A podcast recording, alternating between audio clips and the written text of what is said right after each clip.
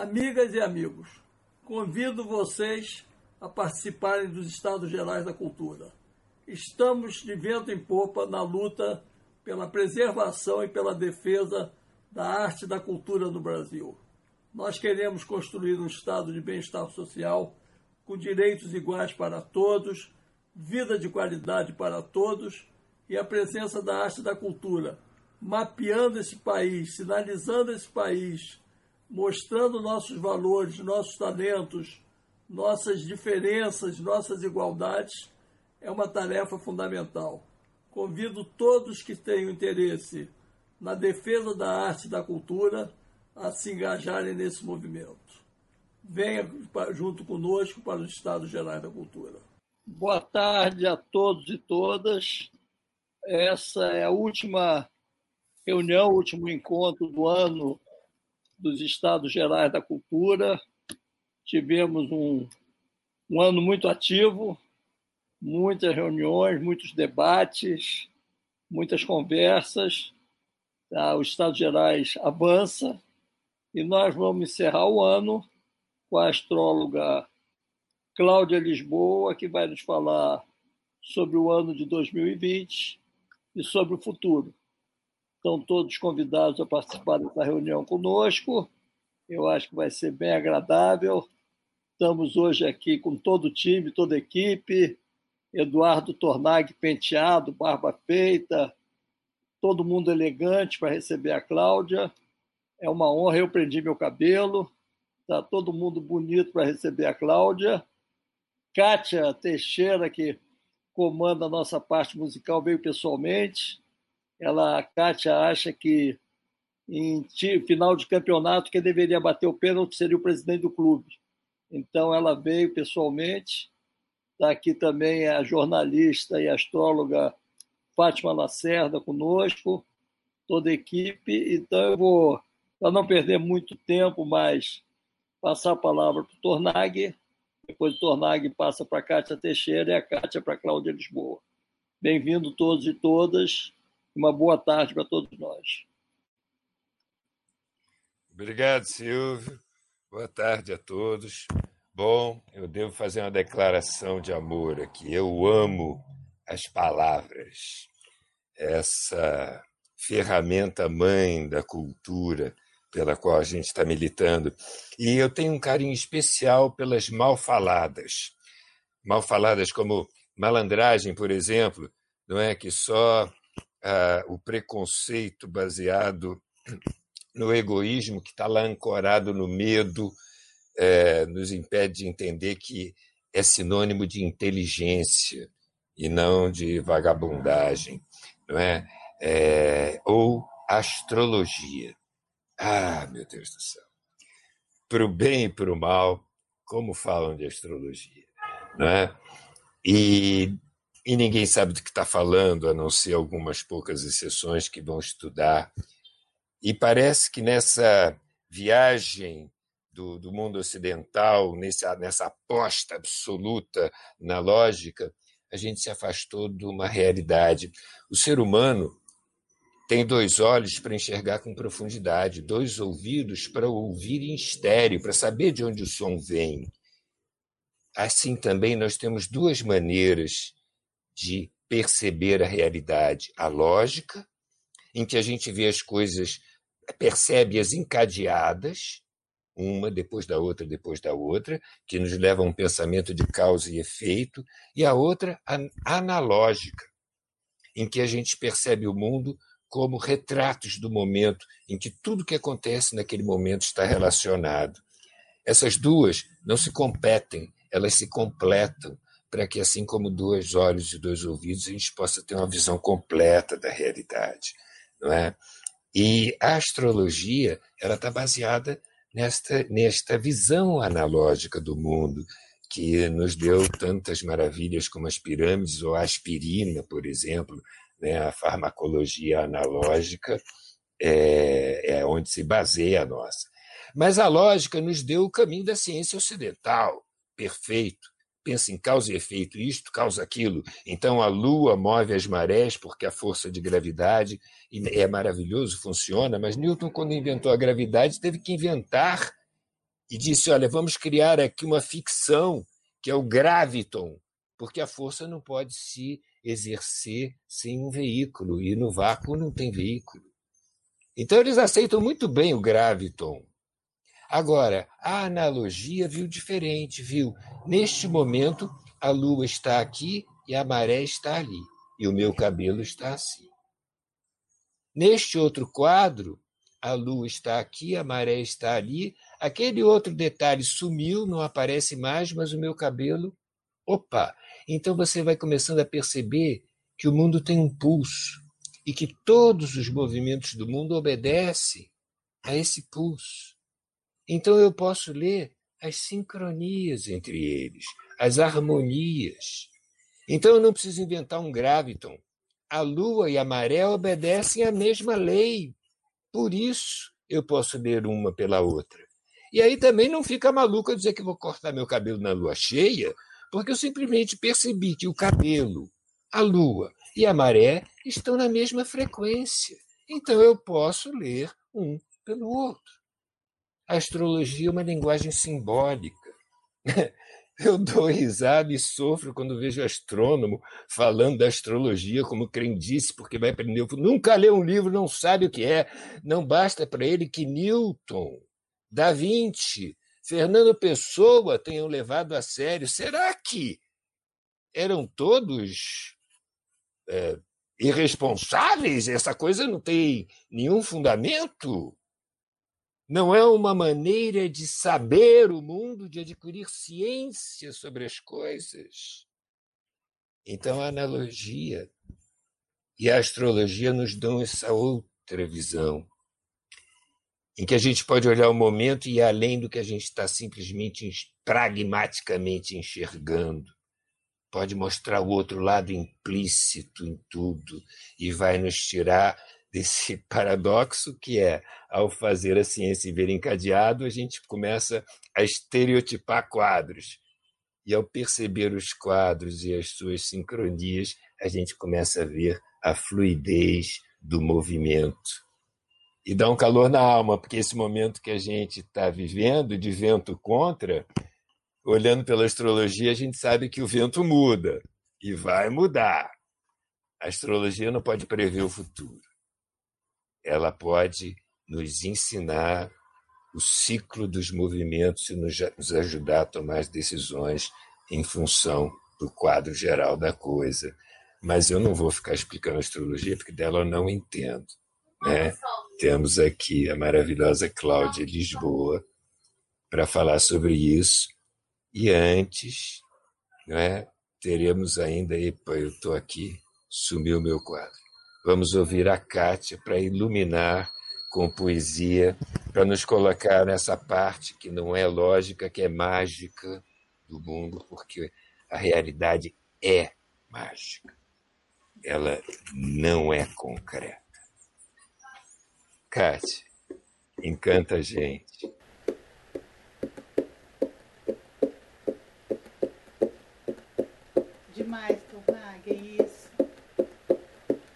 Lembrando que a gente tão próximo do Natal, foram os zoroastristas que encontraram o Cristo, né?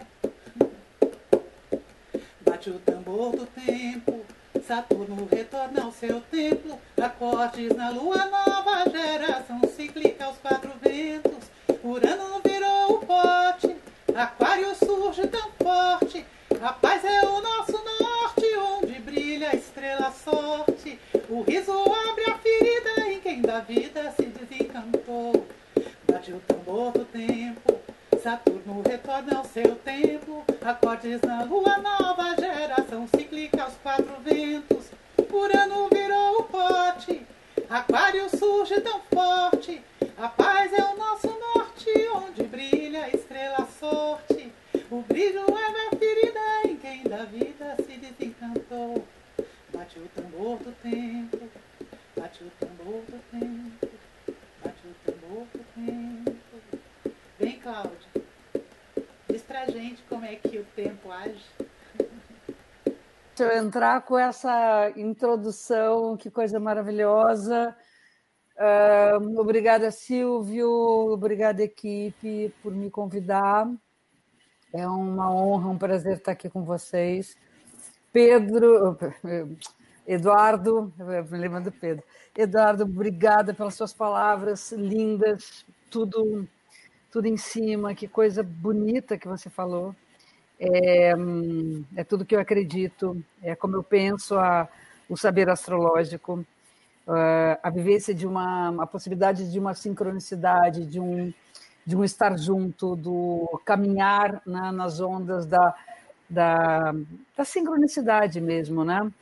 É, eu aprendi astrologia pensando o seguinte: a astronomia é a anatomia do céu e a astrologia é a fisiologia do céu. Então essas duas coisas não se separam. A astrologia não separou a astronomia da leitura astrológica. A astronomia separou, mas aí não é mais problema nosso. Então, é, muito bonito o que você falou. Acho que você explicou lindamente. Você disse que não entende, mas entende a beça. Muito legal. Muito legal mesmo. E, Kátia, que lindo Saturno tempo Urano, né? os novos tempos, que é, que é exatamente o que, o que eu tenho a falar. Né? Então, vamos, vamos começar pelo que estamos passando ainda. Né? Eu queria até colocar, isso vem de encontro ao que o Eduardo falou. Eu assisti alguns comentários né, nas mídias de que os astrólogos, nenhum astrólogo previu o que ia acontecer em 2020. E isso é, um, é uma total bobagem, uma bobagem enorme, porque eu não sei onde é que eles tiraram isso. Provavelmente não pesquisaram, não viram, não, não tem conhecimento de quem faz astrologia de fato. Né? É, no ano passado, no Rio de Janeiro, todo ano tem um simpósio internacional de astrologia e sempre tem um tema, né? um tema que nem todos precisam seguir, mas que nesse ano praticamente todos os astrólogos falaram sobre o tema, que seria o ano de 2020, né? que seria esse, esse tempo dessa, dessa conjunção. É esse, esse tempo dessa conjunção que eu vou explicar para vocês. E, e nessa, nessas conferências, né, é, todos comentaram é, a, a crise pela qual o planeta, o mundo, a humanidade iria atravessar. E havia um estudo, há um estudo, né, de dois astrólogos franceses e depois com uma, uma ainda uma, um reforço de um astrólogo peruano. É, os franceses escreveram e fizeram essa pesquisa mais ou menos na década de 60, 1960, vocês terem uma ideia. E eles fizeram um estudo estatístico seríssimo é, sobre todos os momentos mais críticos da história da humanidade, mais ou menos a partir do, do, da Revolução Francesa. Eles começam na Revolução Francesa e vão embora até o século XXI. E a palestra que eu dei foi baseada nos gráficos que eles faziam, que eles fizeram do século XX e o século XXI. Né? não fui lá atrás, porque o que interessava era essa passagem do século XX para o século XXI. E o interessante é que eles faziam as curvas né, dos períodos críticos, colocando os gráficos para baixo, né, em vez de colocar ah, o pico lá para cima, então eu vi lá para baixo, que eram períodos de depressão, de conflito, de recessão, enfim.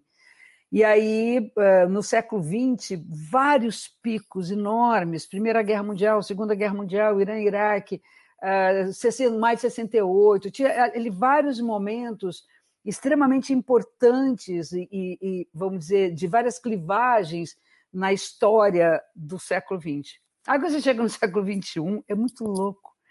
O 2020 é o pico mais fundo do século inteiro, do século inteiro seria a previsão, segundo eles, que o, século, que o ano de 2020 exatamente seria o ano mais crítico de todo o século XXI.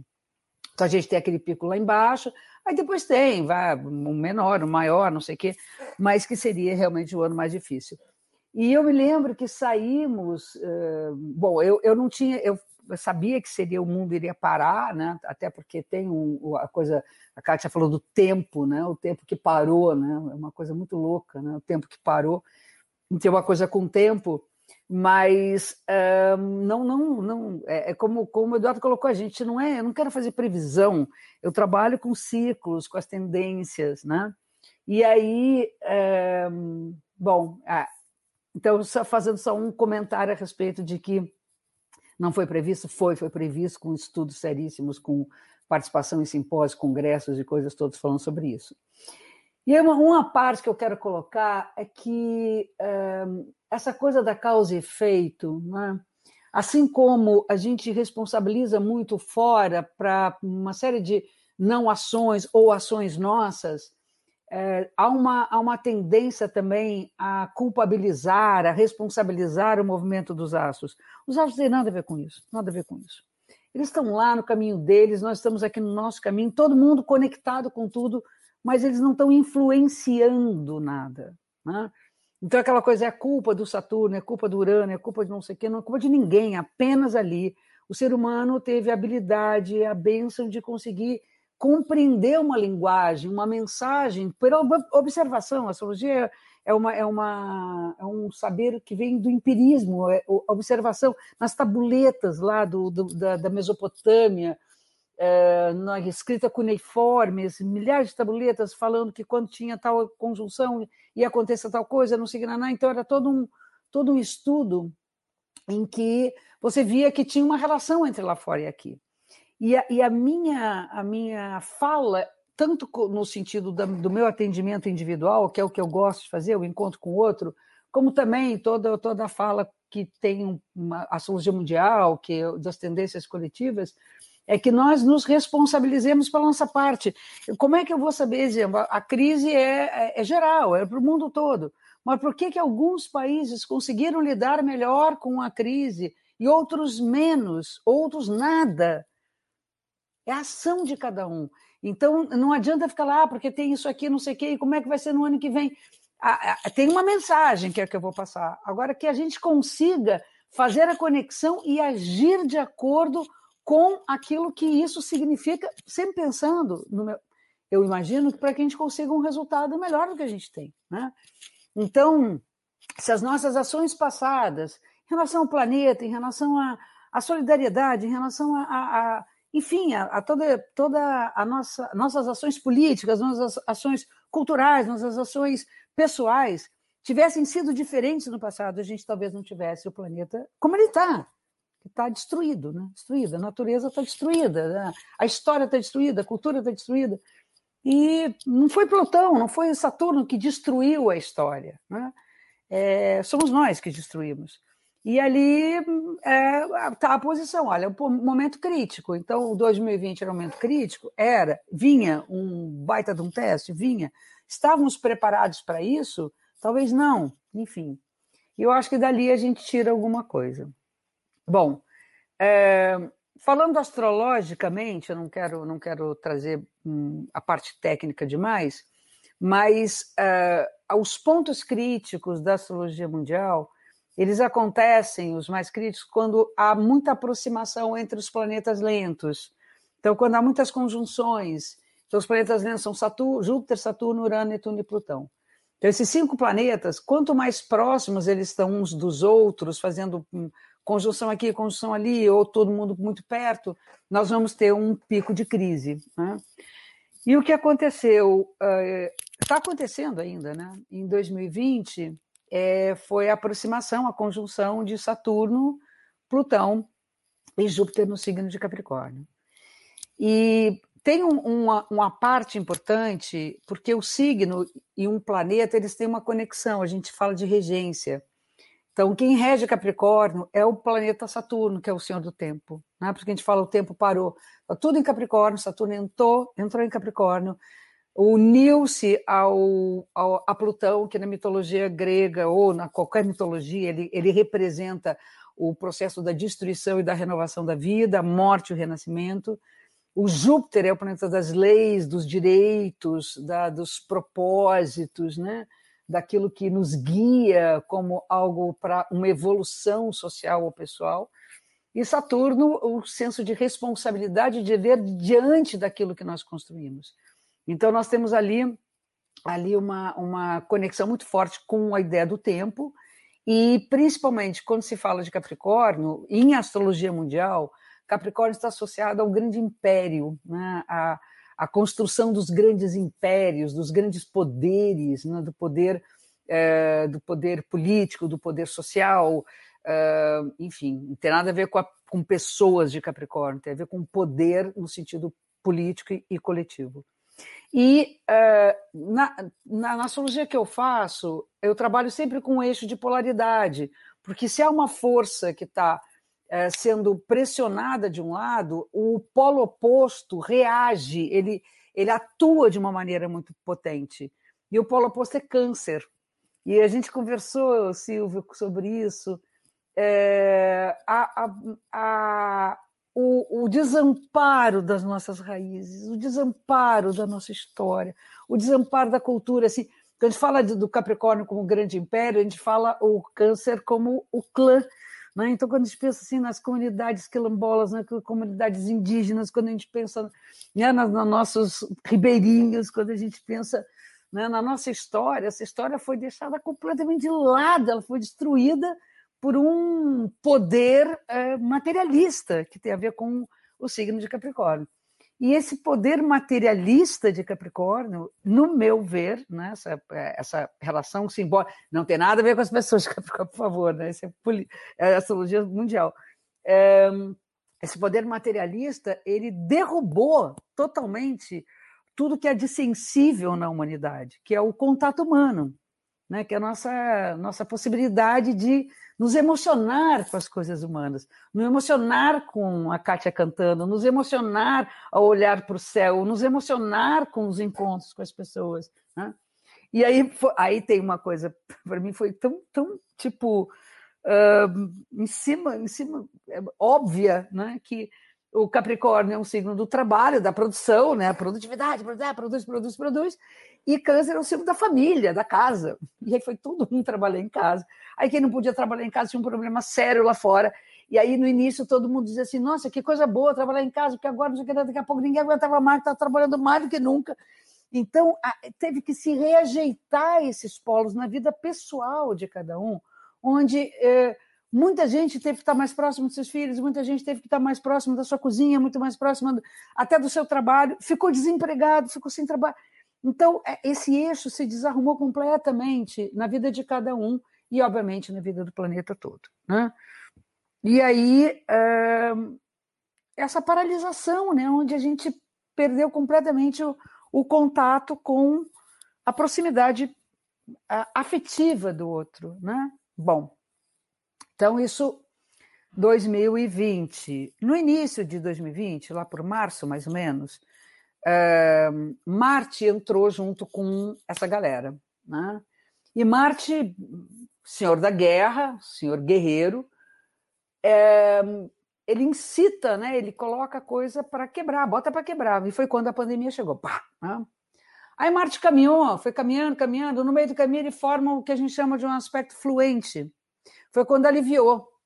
Claro, cada, cada país tomou suas, suas providências. Alguns ficaram bem mais aliviados, outros menos, enfim, é aquela coisa, cada um tem uma história, né? Se eu quiser, a gente não dá, não dá para colocar tudo, mas o mapa do Brasil para a pandemia era uma coisa inacreditável, assim, de, de dura, de, de, de, difícil, né? Difícil demais. Mas enfim. E aí ele se aproximou, então na metade do ano a coisa ficou mais flexível, não sei o que, não, não, não. Quando chegou agora no final do ano, ele forma o primeiro aspecto tenso com aquele primeiro de março. Com aquele, aquele primeira, aquela primeira conjunção lá em março, né? que, foi, que é o que está acontecendo agora. Aí é, a coisa dispara novamente. Então a gente tem dois grandes picos durante esse período. A gente sabia que no final do ano ia ter um momento crítico novamente dentro da, dessa perspectiva. E aí vem uma história bonita também, que é que é os folclores, né? Que o Dar está falando, né? Os, os, como é que as pessoas pensam é, a linguagem, né? A, os eclipses são muito interpretados como coisas negativas e eclipse é uma das coisas bonitas que tem. O eclipse trata da, na verdade, da dinâmica feminina que se revolta contra as forças patriarcais. É muito bonito, é muito lindo isso. E e uh, quando houve o eclipse no início do ano em Capricórnio e Câncer, aí a coisa realmente ficou, ficou muito evidente, veio à tona o desequilíbrio todo do planeta. E no meio do ano, a gente teve um eclipse fora desse eixo, que é o eixo Gêmeos-Sagitário. E Gêmeos e Sagitário é o símbolo das pesquisas, dos estudiosos, dos acadêmicos, dos curiosos, né? E tem a ver com, com a ciência, né? E aí eu me lembro, conversando com a minha filha, disse, eu falei assim, filha, olha só, eu estou achando que, como o eclipse dura seis meses, é o efeito, e é uma... O eclipse sempre é uma força que você tira, você tira algo que está oculto, difícil, que se revela, eu acredito que essa vacina vai estar tá pronta no final do ano. Ela, você está maluca, mãe? Você, você pirou, né? É claro que não vai estar no final do ano pronto. Óbvio que não vai estar. Minha filha é Capricórnio. Completamente. Né? Eu tenho duas filhas terra, Virgem e Capricórnio. E aí ela disse: Não, isso tá doido. Acho que não, tudo bem. Tá bom, tá bom. Mas eu, eu tô achando que vai sair a vacina no final do ano. Não só saiu uma, como saíram várias vacinas agora no final do ano. E eu fiquei muito feliz assim, de, de ter podido entender, né? Porque é uma, é uma prática que a gente não tem história, a gente passou por isso, né? Então, fiquei muito feliz de ter entendido que esse eixo, de fato, é um eixo do saber, né? E agora a gente teve dois, dois eclipses do eixo Sagitário e Gêmeos de novo, e que eu, a previsão, né, a perspectiva daqui a seis meses, é, são seis meses que a gente consiga ter é, já um efeito das vacinações. Né? Não é logo, claro que não é logo, são seis meses aí, mas a gente já no segundo semestre de 2021 é provável que comece a ter os primeiros efeitos da imunização, é, porque os países já estão vacinando, né? Então, só o nosso que não está. o nosso está tá ali bloqueado, bloqueado pelo Cronos do tempo, do Cronos que devora seus filhos, é o, é o autoritarismo do Cronos, né? É o, é o poder que devora seus filhos. É, o mito dele é bem pesado, assim, sobre a, a questão política mesmo, né? Ele não pode ser destronado pelos seus filhos, ele tem que esmagar os filhos dentro dos seus próprios dentes. Né? Bom, enfim. E aí, bom, essa é, essa é, é o resumo da história de 2020. Né? Aí o que, que acontece? Exatamente nos dias de hoje, começou no dia 17, vai até amanhã. É, Júpiter e Saturno saem do signo de Capricórnio, se despedem dele e entra no signo de Aquário. É, o Saturno ele chegou a entrar em Aquário no meio do ano. Ele deu aquela entradinha assim, depois de voltou. Porque tem uma, um movimento de retro, retrogradação aparente, né? A gente aparentemente vem o planeta andando para trás. E aí a coisa andou para frente, depois ela voltou para trás. Foi, foi, foi realmente é, pagar as contas, né? Que não estavam pendentes e agora ele vai entrar direto, ele não volta mais ao signo de Capricórnio, e Júpiter também vai estar direto no signo de Aquário. O Saturno fica dois anos e meio em, em Aquário, dois anos e meio em qualquer signo, ele vai ficar dois anos e meio em Aquário, depois ele vai ficar, o Júpiter vai ficar um ano. Então a gente tem esse período de 2021 como sendo uh, marcado por essa, por essa força de dois planetas lentos no mesmo signo, simultaneamente no ano inteiro. Né? E essa conjunção de agora, conjunção de Júpiter e Saturno, um, se vocês pensarem assim que Saturno é, são, são deveres e Júpiter eh, são, são deveres e Júpiter são, são os, uh, os haveres, são, são os direitos, direitos e deveres, e esses dois planetas representam na sociedade a estruturação de uma sociedade saudável, né? Quer dizer, você é responsável como, como deveres e você tem os seus direitos garantidos, né? A garantia aí. Então, a lei, o cumprimento da lei, aquela coisa toda de Saturno e Júpiter. E é um, e é um pouco também a medida certa das coisas. O Júpiter tem a ver com expansão, o Saturno tem a ver com contração, então nem de mais nem de menos, a medida justa. Não precisa ter muito, mas também não pode ter nada, sabe? Tem que ter medida justa. Essa conjunção, ela acontece a cada 20 anos. Né? Sempre em anos pares, ano zero, né? então 2020, 2000, 2000 assim, 1980. Acontece que em grau exato, como está agora, a última vez foi há mais ou menos 400 anos atrás. Então, é um fenômeno muito raro no céu. Existe a, a, a, mitologia de que a estrela de Belém teria sido essa conjunção de Júpiter com Saturno, porque quando eles estão juntos, o Júpiter é um planeta muito, muito visível, muito brilhante, e num céu sem, sem poluição, sem luz de lua, sem luz de cidade, é, é a, a, o brilho aumenta muito, daria a ideia de uma estrela. Então, o que é que a gente está tendo no céu? A gente não consegue ver direito porque a gente mora em cidades e, e eu não sei quem é, num deserto é lindo de ver, lindo, é lindo de ver. Eu gostaria muito de ter, ter visto, mas não, não dá. Mas tá, dá para ver no céu no oeste de noite, né? E, e essa conjunção, ela então, ela inaugura um novo tempo. Né? Ela, ela é o símbolo da inauguração de um novo tempo. E aí a gente vai ter que fazer algumas conexões. Primeiro, na medida que depois de dezembro, né, agora, eles vão avançando em Aquário, nós vamos. O entendimento é que começa a haver a redução da pressão. Então, a gente está com a pressão lá em cima. Né? Vamos dizer que o normal seja, eu, eu, eu, não gosto, novo normal para mim é uma expressão, eu não gosto. Não sei se alguém gosta, mas eu não gosto novo normal. Eu quero, eu quero sabe, quero abraçar as pessoas, né? No novo normal. Quero, né? Então, para a gente poder voltar, né? Aquela coisa assim, pô, vamos, vamos, vamos para a vida né? normal, que seria aqui, é, o iníciozinho do ano é assim, ó, ele só faz isso. Começa, que está me parecendo a coisa da vacinação. É, é né? Mas está estourando tudo, porque a gente está lá com aquela quadratura que a gente chama do Marte, né? aquela ponte de tensão. Então começa a ter a, a, a, o movimento de redução da pressão.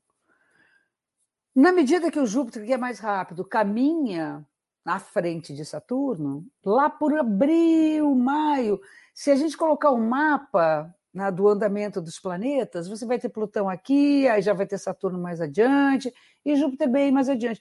Então, aquela, aquela conjunção, aquela força, ela, ela se dissipou.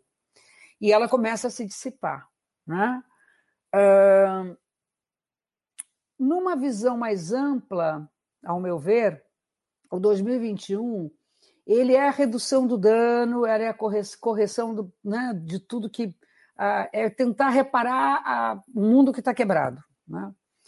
Para a gente poder pensar num período uh, onde, onde nós vamos uh, poder entender como uma época de equilíbrio, 2023, lá para frente. Né? É, entre 21 e 22, a gente está se reconstruindo. Agora, também não precisa muito de astrologia para poder entender isso, porque está tá muito claro que para recuperar todo esse dano né, moral, social, uh, enfim, afetivo, não, não, não, se faz num tempo rápido, né? Inclusive, a gente está falando de um tempo Saturno, está se falando de tempo, é tem que ter, dar tempo ao tempo. E tem que ter uma coisa construída, é construir, é passo por passo, que nem subir uma montanha, Capital teve que subir uma montanha, é passo por passo, não adianta ir de helicóptero, vai ter que voltar tudo de novo, subir, então é passo a passo, né? E aí, aí a, o importante para a gente agora, enquanto uma mensagem, é o que, que Aquário tem a ver com tudo isso, né? Então, o signo de Aquário, pensando em termos coletivos, ele tem uma importância gigante para a gente nos tempos atuais, mais do que qualquer outro signo. Por quê? Porque existe um conceito, existe uma, a ideia de era era uma coisa que a gente não consegue abordar, a, vamos dizer, encampar psiquicamente o tempo de uma era. O tempo de uma era é um tempo de dois mil anos. Então, assim, a era cristã, a era, sabe, é, é de 2000, é, é de ano zero até 2000, é do ano, enfim, menos 2000 antes de Cristo até 2000, é mais ou menos assim, é, é nessa, nessa envergadura. A gente não tem muita possibilidade de entender o que, que é viver uma era, né? a não ser que você esteja no auge da era. Segundo os cálculos, a, a transição entre a era de peixes e a era de aquário se dá em torno da entrada dos anos 2000, por aí. Né? Fala-se muito que o, o, o, prenúncio disso foi o movimento hippie, foi o movimento da contracultura, da paz e amor, que é bem a coisa aquariana, assim, tipo. Tem, tem até a música Aquarius, né? Pô, é linda, me, me dói a alma quando, quando eu penso nessa música. É meu tempo, né? Hair, né? Aquela coisa toda. Mas não é, não é, é são prenúncios, são sinaizinhos de que alguma coisa está acontecendo. A passagem de uma era para outra, ela se dá mais ou menos 500 anos antes e 500 anos depois. Então, se a passagem ali, a transição se deu em 2000, a gente tem a, a, o começo dessa transição na chegada do Renascimento, que é genial, né? Era das luzes. Né? Sai daquele breu né? da, das, das superstições, da religião, não sei o quê, entra na era das luzes. E uh, se a gente pensar 2000, era de aquário é 500 daqui à frente, né? Será que a gente vai estar lá para ver? Sei lá, né? A gente volta para ver essa era em plena era, então a gente está engatinhando. Mas, mas, Urano, que é o planeta que rege o signo de aquário, ele transitou, ele entrou, ele leva 84 anos para fazer uma volta completa. Ele entrou em aquário na década de 90. E é, o Bill Gates falou isso, que a internet entrou nas casas das pessoas 13 anos antes do que ele previu. Então, a entrada do Aquário acelerou os meios digitais. E o que acontece agora? Agora, voltando para o momento. Saturno e Júpiter em Aquário acelerou a coisa digital. Isso que a gente está fazendo, eu não fazia antes. E já podia ter feito, sido feito. Né? É, é muito louco, porque acelerou muito, de uma maneira absurda. Isso é aquário. Aquário tem a ver com, com a tecnologia de pontas, inovações, a cabeça à frente dos tempos, não sei o quê. E eu fui criada astrologicamente por uma mãe, minha professora, completamente aquariana, com os cabelinhos tudo assim, totalmente aquariana. E ela, quando a gente chegou lá, de fitinha na cabeça, paz e amor, não sei o que, ela disse, gente, senta aí que estou esperando vocês há muito tempo. Ela tinha previsto lá ela nasceu em 1903, né? ela morreu em 81. É, e aí ela, ela, ela dizia que os tempos novos, os tempos de aquário, seria os tempos em que nós poderíamos nos comunicar com as pessoas simultaneamente ao mesmo tempo, né? Que a gente ia, ia falar com todo mundo ao mesmo tempo, no mundo inteiro, em qualquer lugar do mundo. E a gente falou, gente, a gente vai, a gente vai aprender a ser telepático, vai ter telepatia. Bem coisa do, do período hippie, né? E aí tá aí, olha, ela, ela tinha toda razão, toda razão. Ela só ria da gente, só olhava pra gente, esses malucos tá tudo aí. E então é, é, é isso, a gente tem uma comunicação incrível, eu sou totalmente favorável às tecnologias, eu acho lindo, maravilhoso. Mas a, a questão da polaridade, essa coisa que eu falei do câncer e capricórnio, no aquário tem o leão do outro lado. Sabe o que, que o leão rege? O coração. Então a gente não está podendo mais encostar o peito no outro, sabe? Sentir o calorzinho, um signo de calor. E ela dizia que nesses tempos nós não podíamos deixar de estar perto das pessoas, sentindo o calor de seus corpos. Mas vamos lá para Aquário, né? Uh, qual a qual a mensagem, né? Aquário é um signo representado. Eu vou dar primeiro o símbolo gráfico. São, é, um, é uma onda com picos para cima e para baixo e outra onda em cima, sincronizada com essa, a sincronicidade das ondas. Nós somos seres dos paradoxos, nós somos seres da diferença. Dizer, ah, como é que você é? Você é um monte de pico para cima e para baixo. Cada um é uma diferença que anda em conjunto, em harmonia, como um cardume com o coletivo. O símbolo do aquário é a união do individual com o coletivo. E, e essa união do individual, com o coletivo, inclusive, inspirou o tema, o título da minha palestra, Os Outros Somos Nós. A coisa mais importante do mundo agora, se a gente pode fazer alguma coisa, que, se é não, a gente pode fazer alguma coisa, é entender que o narcisismo é a pior coisa que a gente pode nutrir nesse momento. A solidariedade, o entendimento das diferenças, o acolhimento das diferenças, entendendo que nós somos todos um grande corpo, um grande, um grande tecido social, e que vai fazer com que a gente consiga superar a destruição que nós mesmos causamos né, dentro desse processo todo. Né? A gente tem que caminhar junto. Né? A responsabilidade coletiva, a responsabilidade pelo, individual pelo coletivo. Né? Somos responsáveis por nós, por conta dos outros. E somos responsáveis pelos outros para nos responsabilizarmos por nós mesmos. Né? Então, essa é, uma, é, é, a grande mensagem de Aquário. A gente tem que unir essas forças, a gente tem que estar junto. Tem que realmente. Uh, é a coisa dos. fala da, do humanismo, dos direitos humanos, né? das equivalências. Né? É, eu sempre falo que Aquário foi pensado lá atrás, na época da Revolução Francesa, porque tem, tinha uma coisa forte de Aquário naquela época, como liberdade, igualdade e fraternidade. A gente hoje fala liberdade, diferença e fraternidade, né? Não é mais igualdade, a igualdade, ela nesse sentido, é, ela eliminou muito né, as diferenças. Então é, o, é o, a equivalência nas diferenças, igualdade no sentido de equivalência nas diferenças. Então acho que isso é muito importante a gente pensar em termos de de aquário. E a outra coisa é a mudança dos ares, minha mudança, a cabeça tem que mudar, a gente tem que mudar completamente o modo de pensar. Aquário é, é o signo da liberdade, é, é libertário, é revolucionário, e eu acho que a gente tem que entrar numa época revolucionária mesmo, juntar as forças e lutar por aquilo que nós aspiramos a alcançar no nosso futuro, não um signo do futuro. E a última coisa importante é que o símbolo, né, o símbolo não gráfico, o símbolo é, que está no céu, que é o aguadeiro, né, é um homem que carrega no ombro né, uma ânfora pesada de água. Ele está ajoelhado para segurar aquele peso e ele despeja essa água, simbolizando que somos capazes, cada um, de regar a humanidade com as luzes do saber. Nós temos que voltar a a dar luzes ao saber. É, acho que é isso.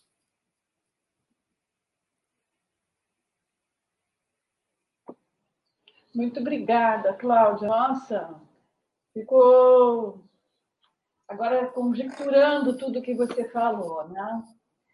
É, a gente, uma das coisas que eu acho que mais difícil realmente é esse que você falou, os outros somos nós esse momento de opiniões tão diferentes que a gente descobriu polaridades uhum. mesmo dentro das nossas famílias. É bem difícil. É bem difícil, né? Mas, vamos às perguntas. Fátima, você quer começar fazendo uma pergunta? Daí depois eu passo para o YouTube. Deixa eu ligar aqui. Pronto. É, primeiro, eu gostaria muito de agradecer a oportunidade de estar aqui fazendo pergunta para a Cláudia uma pessoa que eu admiro muito, acompanho nas redes. É, inclusive, a gente vive um momento, Cláudia, também, em que é uma revalorização da astrologia. A astrologia está ocupando um lugar é, de respeito, a gente percebe isso, muita gente maravilhosa como você, profissionais. Eu sou curiosa, tenho astrologia, tarô e outras como hobby há, há décadas mas não sou profissional. Agora, esse ano de 2021, vou colocar para você algumas perguntas, eu acho que vai ser um ano de muitos desafios. Né? É, a gente tem é, muitos planetas retrógrados, seis planetas retrógrados durante o ano. Essa, esse, essa entrada em Aquário deixa todo mundo muito esperançoso, essa grande conjunção que está acontecendo agora em zero graus de Aquário de Júpiter e Saturno, é uma coisa de mudança, mas me parece também é, que deve, devem acontecer confrontos e conflitos, porque a gente está no ano 2021, ano 5, né, de expansão, é um ano de Vênus, é, a gente está entrando num ano assim de, de pôr para fora, né, de expandir. E em paralelo, nós temos alguns aspectos que me parecem difíceis, como, por exemplo, uma quadratura, se não me engano, de é, Urano em touro, numa determinada época do ano, Urano em touro, numa quadratura difícil, com. É, acho que com, com Júpiter. Você vai, pode explicar melhor isso aí que também parece que é um espaço de tensão. Agora, outra coisa que eu queria que você me ajudasse a entender é, nós tivemos de 2018 para cá um avanço muito grande das tecnologias, e quando a gente pensa nisso, a gente pensa em mudanças para um mundo melhor.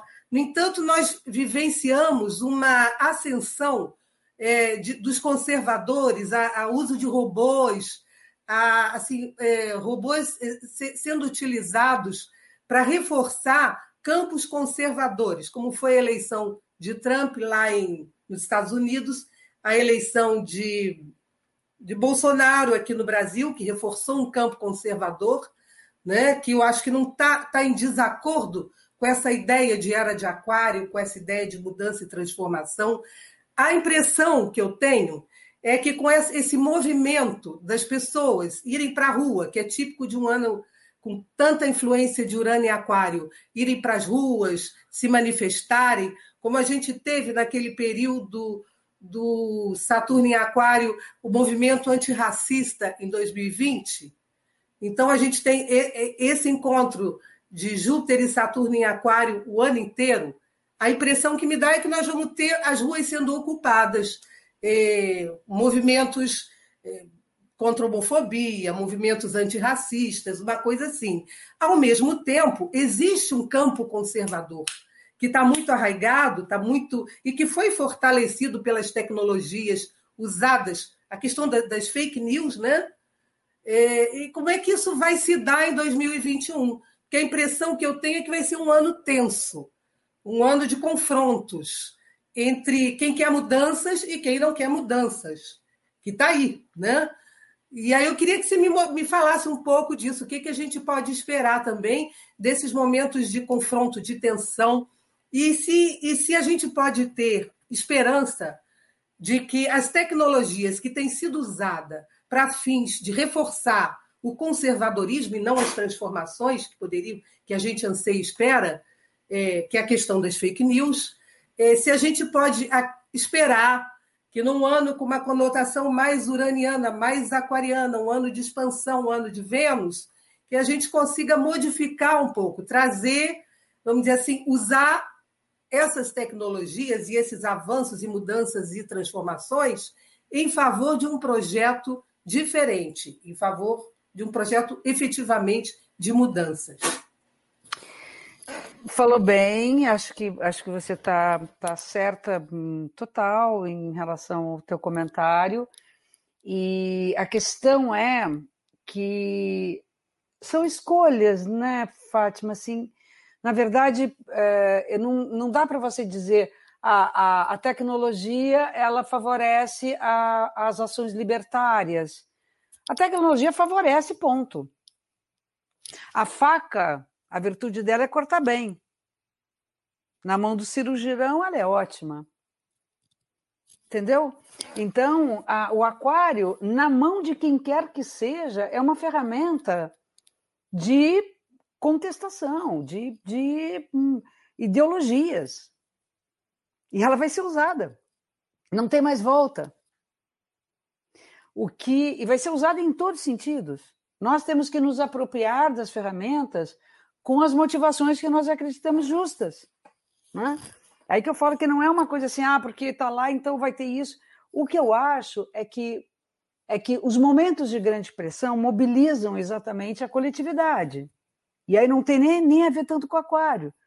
Porque mesmo, por exemplo, você, claro que no meio do ano Saturno entrou em aquário e deu aquela, né, deu aquela inspirada ali numa, numa coisa que, que, que foi os movimentos antirracistas, né, toda, toda aquela movimento dos Estados Unidos que parou os Estados Unidos com, com, em plena pandemia com todo mundo na rua.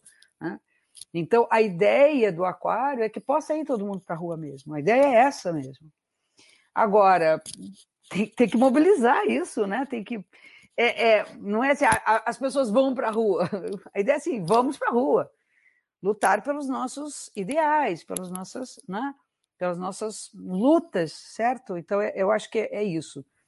É, há uma essa coisa, há um engessamento da, da, da, da transgressão, há um engessamento, não é a palavra não é transgressão, mas há um engessamento do, da força libertária com Saturno na quarta. Tem que lembrar que Saturno engessa. Então, o aquário também está ali. Assim, uma coisa é você passar, pensar na responsabilidade social, outra coisa é pensar que aquário está ali todo meio na camisa de força de Saturno. Então, as forças conservadoras estão aí, gente. Estão aí.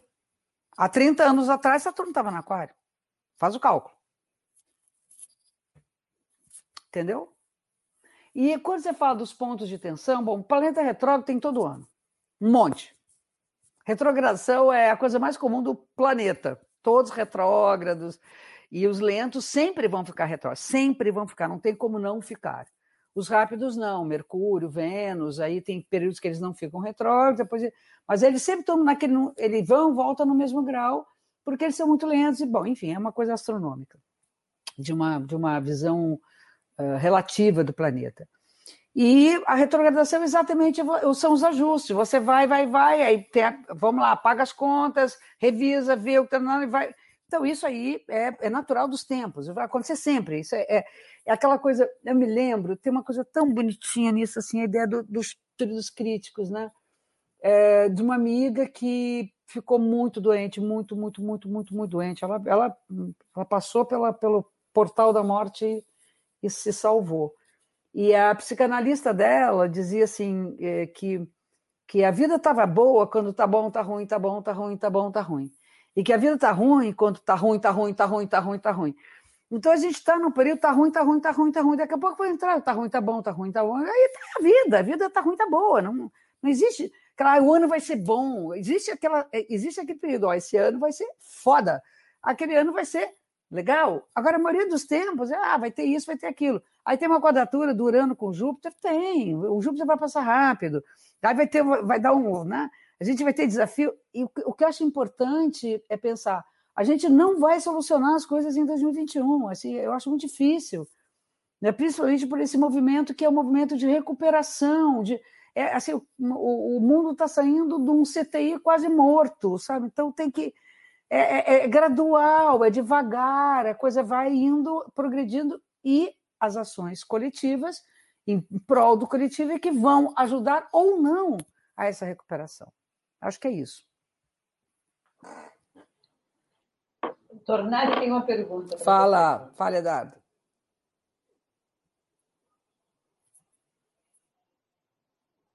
O microfone, Tornari. Pronto. O microfone está fechado. Já foi. É... O, bom, foi lindo, obrigado.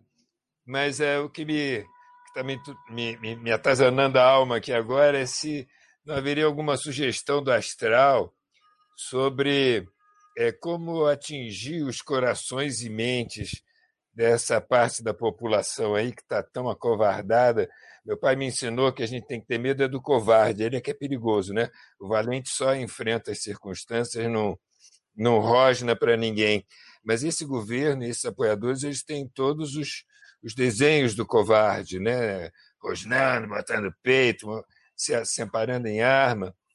É e também difícil. Não isso, querem né? ouvir, né? É, qual é o caminho para a gente né, abrir esse. Conseguir chegar? Porque eles estão mortos de medo de ouvir. Cara, eu, eu acho que é, é, muito difícil, é muito difícil. Engessou geral, acho que a coisa deu uma, deu uma travada ali. Não vai sair dessa história, acho muito difícil que saia, pela, pela própria né, história que a gente tem. Uh, o que eu acho que a gente tem que fazer é realmente estar tá lado a lado, caminhando junto, caminhando junto mesmo. Tem que, tem que dar as mãos e ninguém solta a mão de ninguém. Vamos cam... É a lição aquariana é o que a gente pode fazer. Vamos caminhar junto, vamos fortalecer da maneira que nós pudermos. A gente tem que saber lidar com a frustração de que não é como nós sonhamos, mas é como é possível. Essa, essa é bem a ideia do, do, do Saturno, né? Então, não dá para ser o ideal que seja o, a, a forma com que a gente vai conseguir progredir para neutralizar essa força reacionária. Ela é bem complicada, Eduardo, eu acho também. sabe? Então, essa coisa é. tem, que, tem que dar as mãos mesmo. A gente tem, tem que tá, fazer isso que a gente está fazendo aqui. A gente tem que soltar o verbo, tem cada um poder falar, tem, tem que estar. Tá... O que é, é complicado também é que tem que. Vai ter que conseguir dar a mão para eles. Não é? Porque. se eu quero ser tolerante, eu tenho que. Né, o mundo de tolerância temos que tolerá-los. De alguma forma, como as coisas são, são realmente contraditórias, eu acho que é, tem um, um caminho aí, né? enfim. Mas, aliás, só por aí, é, é, parece absolutamente, mas, mas como querer ser inclusivo excluindo? Não é? é não, não é uma é, exclusão.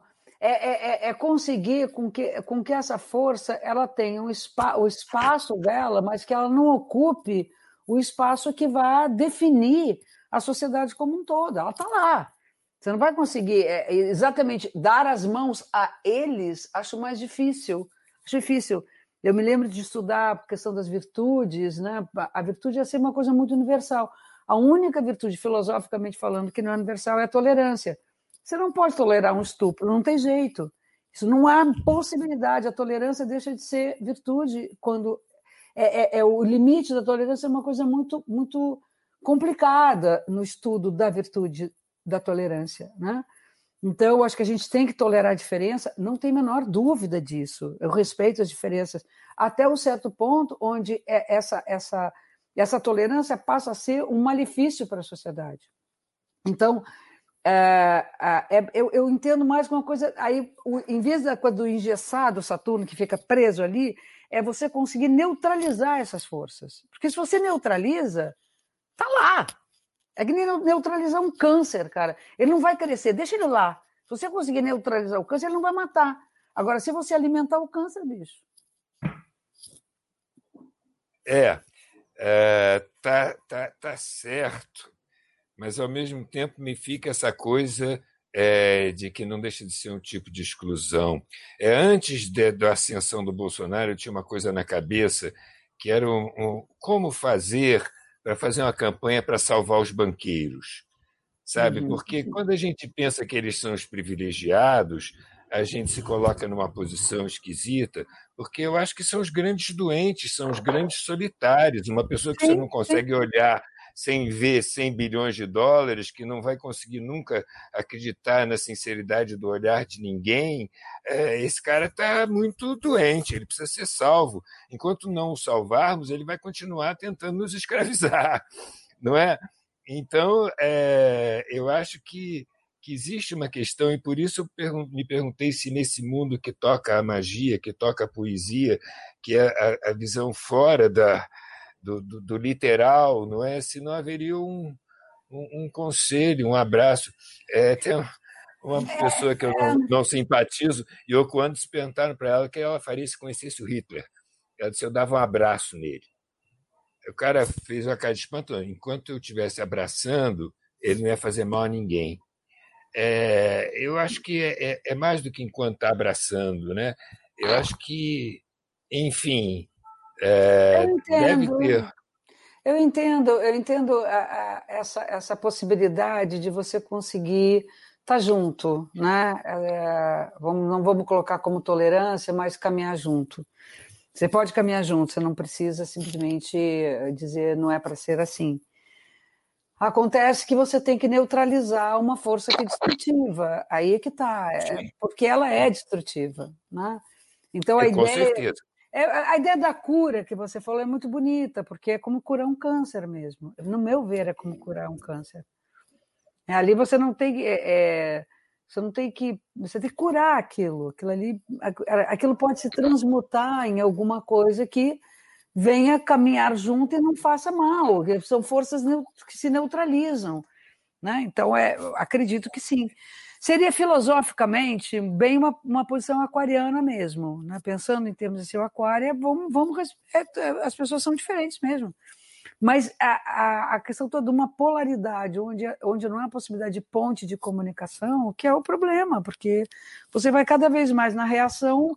A reatividade, eu acho, aí não estou tá saindo da astrologia, porque a reação é uma das piores coisas que tem. Você reage, aquilo ali vira um monstro.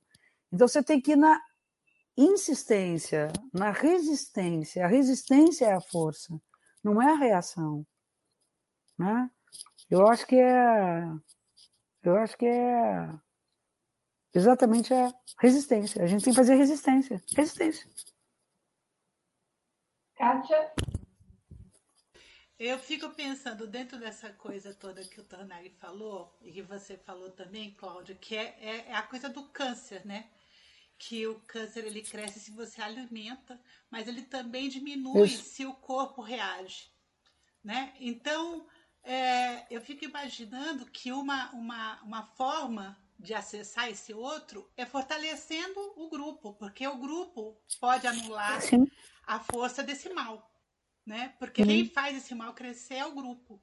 Aí eu queria perguntar para você, porque assim, é, de tudo isso que a gente está vivendo, a gente está falando do Saturno Júpiter, mas a gente tem esse Urano que entrou em touro aí já há algum tempo, que vem causando e que vai até 2026, né?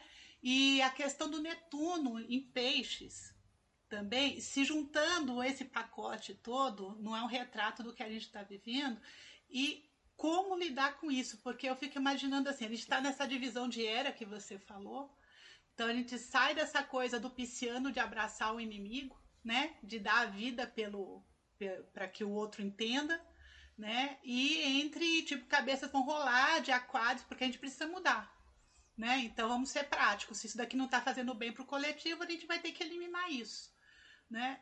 É, eu queria entender de que forma a gente, com esses aspectos todos, que a Fátima também já citou, é, como que a gente lida com isso? Porque é, eu imagino assim, eu trabalho com, com vários coletivos, né, e através de arte, muita maioria das vezes, e sempre envolvida a questão do social.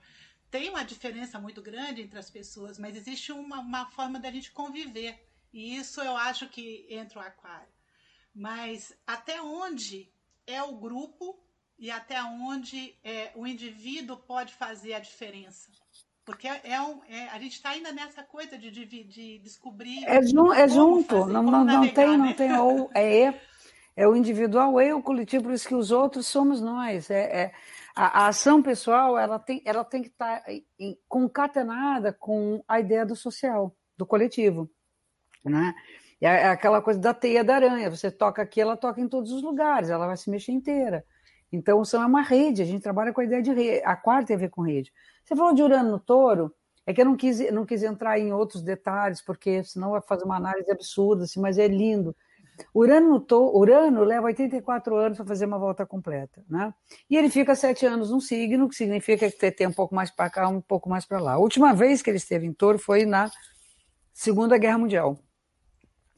E o mundo quebrou.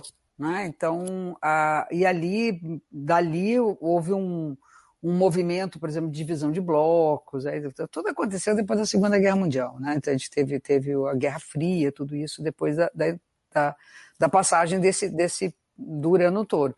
Mas o touro, ele é o signo, na astrologia coletiva, o signo da economia mesmo, né? É materialidade, é o primeiro signo de terra fala da materialidade. E o, a característica hum, na crise de agora, porque juntou uma coisa com outra, não é só não é separada, foi que a economia quebrou.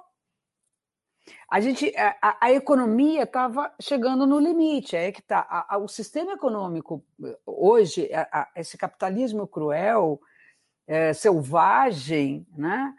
É, liberal, neoliberalismo, essa coisa toda, ela está falida. Está é, é tá muito claro para mim que, é, nessa posição de Urano Touro, que a gente tem que reinventar os meios de produção. Não...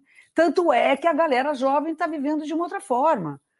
Eles reciclam roupa, fazem bazar, e não sei mais o que, já não tem mais o consumo, consumo consciente, uh, enfim, meio ambiente, essa coisa toda. Então, uh, esse é, esse é, um, é, um, é um, uma possibilidade, uma perspectiva de que com o avanço, porque isso não acontece da noite para o dia, a gente vai ter que mudar completamente a economia, vai ter que reinventar a economia como ela foi reinventada depois da Segunda Guerra Mundial. Esse é um ponto. O Netuno no Peixes, ele, ele passa no peixe a cada 160 anos. Quer dizer, é a revolução do, do, do Netuno é de 160 anos. Então, a gente está tendo o privilégio de viver na, na o, o, planeta no signo que ele rege. Né? Não, é, não é sempre que a gente está vivo quando, quando o planeta está lá. E como tudo, né, você tem as, as vantagens e desvantagens. Uma delas, falaram assim, ah, porque a astrologia está bombando, não sei o quê. Uma delas nesse período é que há uma busca por uma espiritualidade e é uma busca também por algum outro, como, como o, o, o Eduardo falou, é, por um outro meio de, de, de olhar que não seja um olhar só puramente científico, né? Ok. E agora, e o crescimento das religiões, onde nega a ciência? Amor. Netuno Peixes. É uma loucura. E o mais doido, aí tem os detalhes bonitinhos, quer ver? Bonitinho, nada, horroroso, mas enfim. Mas o Rio de Janeiro, ele é peixe com Plano peixe, com Plutão peixe, com Medicina peixe, com é uma muqueca. O Rio de Janeiro é peixe puro, né? com ascendente gêmeos. E quando e, Netuno tem a ver com as drogas, né? tem a ver com, os, com as químicas, tem a ver com as poluições, enfim. Quando Netuno começa a atravessar a galera do, do, do mapa do Rio de Janeiro, a água do rio fica podre. A gente está com a água contaminada. E fora um monte de. Isso aí são, são detalhes, né? E a gente não dá, porque tem o estudo é, é, é para cada, cada coisa. Estudar o mapa do Brasil na pandemia. Aí vira muita astrologia demais. Mas, mas é isso, né? A gente começa a ver o, o, o luz e sombra de tudo, né? Tem, tem isso, né? Vamos para as perguntas do pessoal do YouTube. A Dulce Aquino é, diz: dia 21 haverá a união do bem e do mal? A união e haverá um, haverá um equilíbrio? Ouvi dizer, ouvi dizer isso, é verdade? E eu não creio em burra. Pelo é, que ela vai. Ah, eu, eu não gosto muito da ideia do bem e do mal. Eu acho que vai unir responsabilidade e justiça, né? Quer dizer, aquilo que eu estava falando, porque são polos. Eu entendi ela falar do bem e do mal, porque assim, são polos opostos. O Saturno é a contração é a, é a resistência e o, é, é, o duro, é o, é o seguro, é a âncora, e o Júpiter é a expansão, é a esperança, é, é o progresso. Então, é o que eu falei, o que vai haver é a ideia da medida justa. Nem tão ao mar, nem tão à terra. A Cláudia Mesquita. Esses vírus mutantes? Esses vírus mutantes Existe essa possibilidade no horizonte astrológico? Existe. Existe. Mas eu acredito muito na força da vacina também, porque é bem Netuno no Peixes, né? Ah, o que vai salvar tudo é. Ah, o Netuno é a contaminação. A gente está vivendo tudo contaminado, e como tem ainda um processo muito de contaminação, provavelmente vai haver, essa, vai haver mutação. Acho que, acho que sim. Estou aqui conjecturando mas eu acredito na força da vacina. Eu acho que a vacina ela vai, inclusive, poder superar o problema da, da, da, da mutação. O Nunes faz um comentário numa pergunta. É, os eventos criados pelos Estados Gerais, que é um coletivo, deixam exemplos de que é possível encontrar nos caminhos saudáveis. Ah, que amor. Adair Rocha, Cláudia, é possível falar de uma tendência comum dos astros para a humanidade? Sim. Né? É, é o que a gente está falando, né? Porque a gente tem uma astrologia coletiva, né, que é chamada astrologia mundial, e tem uma astrologia individual, né? Então, por exemplo, todos nós estamos debaixo de uma grande tempestade, que é o coletivo. Algumas pessoas, nos seus próprios mapas, estavam no meio da da enxurrada, foram arrastados pela enxurrada.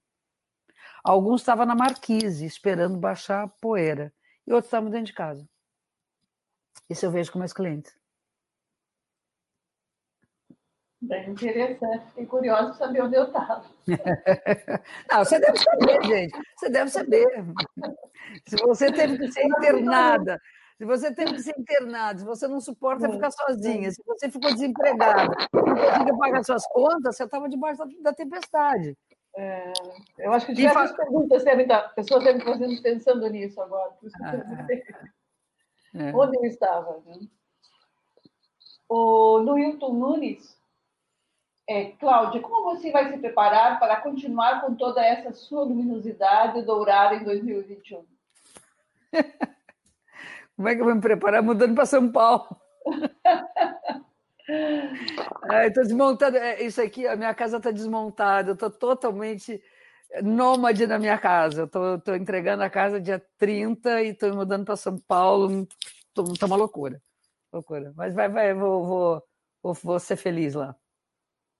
O Miguel Fará Neto pergunta se a posição física do Brasil no planeta lhe dá alguma especificidade do ponto de vista astrológico todo, todo lugar tem uma especificidade astrológica. Todo lugar, toda porque a astrologia ela leva em consideração o tempo e o espaço, né?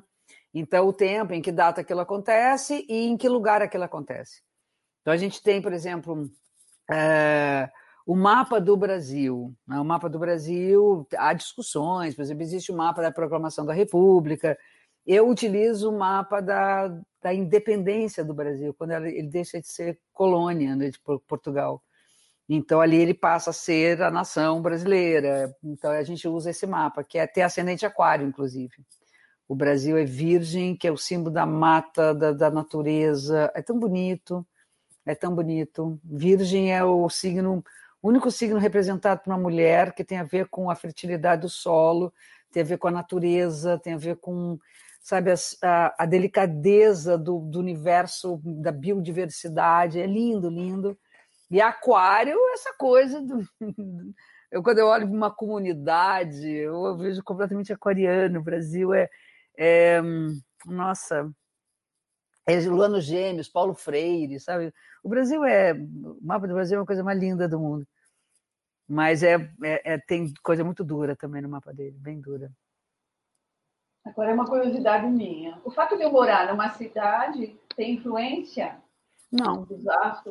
Ah, tem, tem, tem, tem um pouco sim, tem. Eu ia pensar, eu pensei em outra, outra coisa da tua pergunta. Tem sim, a gente, a gente trabalha com uma, uma ideia de relocação, quer dizer, por exemplo, eu vou morar uh, em Bali, vamos dizer, eu quero morar em Bali. Eu tenho meu mapa, o meu mapa vai ser meu mapa sempre, mas eu, eu reloco como se eu tivesse nascido em Bali e o que que aquele lugar, né, chama astrocartografia o nome disso. O que que aquele lugar me traz? Então, por exemplo, eu tenho o exemplo de uma artista plástica que ela nunca conseguiu vender uma obra no Brasil. Ela, ela foi estudar em Londres e a primeira, fazendo o mestrado dela, ela expôs na Tate Gallery. É, é, é, e aí o, o, mapa dela em Londres era todo trabalho, trabalho, trabalho, trabalho, trabalho incrível, né? Mas ela é aquele mapa dela, né? Mas aí em Londres ela conseguiu uh, que o trabalho dela avançasse e, e, e a para Londres era, era mais legal para trabalho. Mas Muito isso, só uma dúvida em cima disso que você falou. Isso é, funciona para dentro da revolução de não. cada mapa ou do dia não, que a não, pessoa, do lugar que a pessoa está? Não, não. Isso aí, assim, é, é, o que que... Eu vou morar num lugar, eu vou estar no lugar, e o que que aquele lugar é astrologicamente para mim? Como é que a energia se transforma pelo espaço? O que você está falando é o mapa do dia do aniversário, que, por ser astrologia baseado na, no tempo e no espaço, dependendo de onde você está, você tem um mapa diferente para aquele ano. Mas isso aí é uma discussão muito séria, tá? Não é assim, não, tá? Isso aí é uma discussão absurda, as pessoas piraram com isso. Aí é, é totalmente. É, antes, ai, é, é, muito, é muito elitista, porque a pessoa tem que viajar para ficar bom, tá, tá, tá maluco. Então, depois, é, isso aí a gente fala depois sobre isso. Nossa, mas interessante isso. É. é. uma pergunta do João Carlos Luz. No Tarô 2021 é o ano do Pontífice Carta 5, que nos coloca a revalorizar conquistas institucionais protetivas. Meu tarô viu julgamento internacional para o governo brasileiro. O que você acha? Eu, tá, tá um pouquinho, eu não consegui te entender direito. Vou repetir. no Tarô 2021 é o ano do Pontífice Carta 5, que nos coloca a regularizar conquistas institucionais protetivas. Meu tarô viu julgamento internacional para o governo brasileiro. O que você acha? Não estudei isso, não. Não vou, não vou conseguir responder, porque eu não estudei ainda a relação do mapa da entrada de Ares para o Brasil no ano que vem. Então, não tive tempo. Não tive tempo nem. Eu estou na, na, passagem do Saturno Urano, do Saturno Júpiter no Aquário. Mas pode ser, não sei. Eu vou, eu vou passar essa. Fátima? Ah, o som, liga o som. Som está desligado, Fátima. Tá, ligou. Eu acredito que essa pergunta ele deve ter se referido ao Tribunal de Haia, que o governo brasileiro está tá sendo julgado é, em função da questão indígena, desmatamento, questão indígena. É, eu, eu tenho a impressão que ele deve ter feito uma referência a isso. É, agora, não sei se eu, já que eu estou com a palavra, se eu podia colocar duas perguntas também. Quer dizer, uma, é que sendo um ano de Vênus, parece que a maioria dos astrólogos concorda que será 2021 ano de Vênus, se isso vai ser bom para a cultura, oh. para os artistas, para a cultura. É, um, é, um, é uma esperança que a gente tem. com a ideia de planeta do ano. Eu não. não ah, concordo, tá. não Porque concordo. nem todo mundo concorda, não, né? Não. Não. Você não eu acho, eu, eu acho, é, mas de qualquer maneira, isso vai por outro lado, tá? É, porque a Vênus seria arte, né? Não cultura, não é cultura. Cultura é, é. é cultura é aquário. Arte, cultura é aquário. É, é arte, né? É regar é. a humanidade com saber, né? Com toda, todos os recursos que a mente é. pode se alimentar, é o alimento da mente, né? Então aí você tem a cultura. Eu acredito muito, eu acho que a cultura vai voltar com toda a força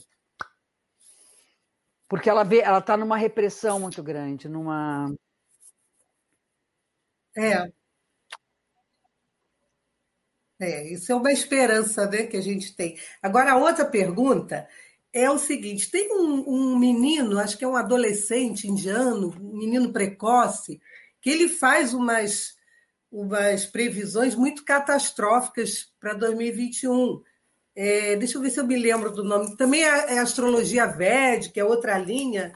Acho que é Abhiji Amandi. não sei se você já ouviu falar desse garoto. Ele acha que pode surgir um, um vírus, ainda pior do que esse em 2021. Aí algumas pessoas já relacionaram isso com desmatamento, com Pantanal, com queimada, com a Amazônia sendo destruída, é, achando que poderia ser do Brasil e que isso poderia é, trazer efeitos ainda mais negativos do menos, que menos, a gente menos. tem vivido até agora. Menos, eu achei muito catastrófico não, isso. Não. Eu, eu, achei.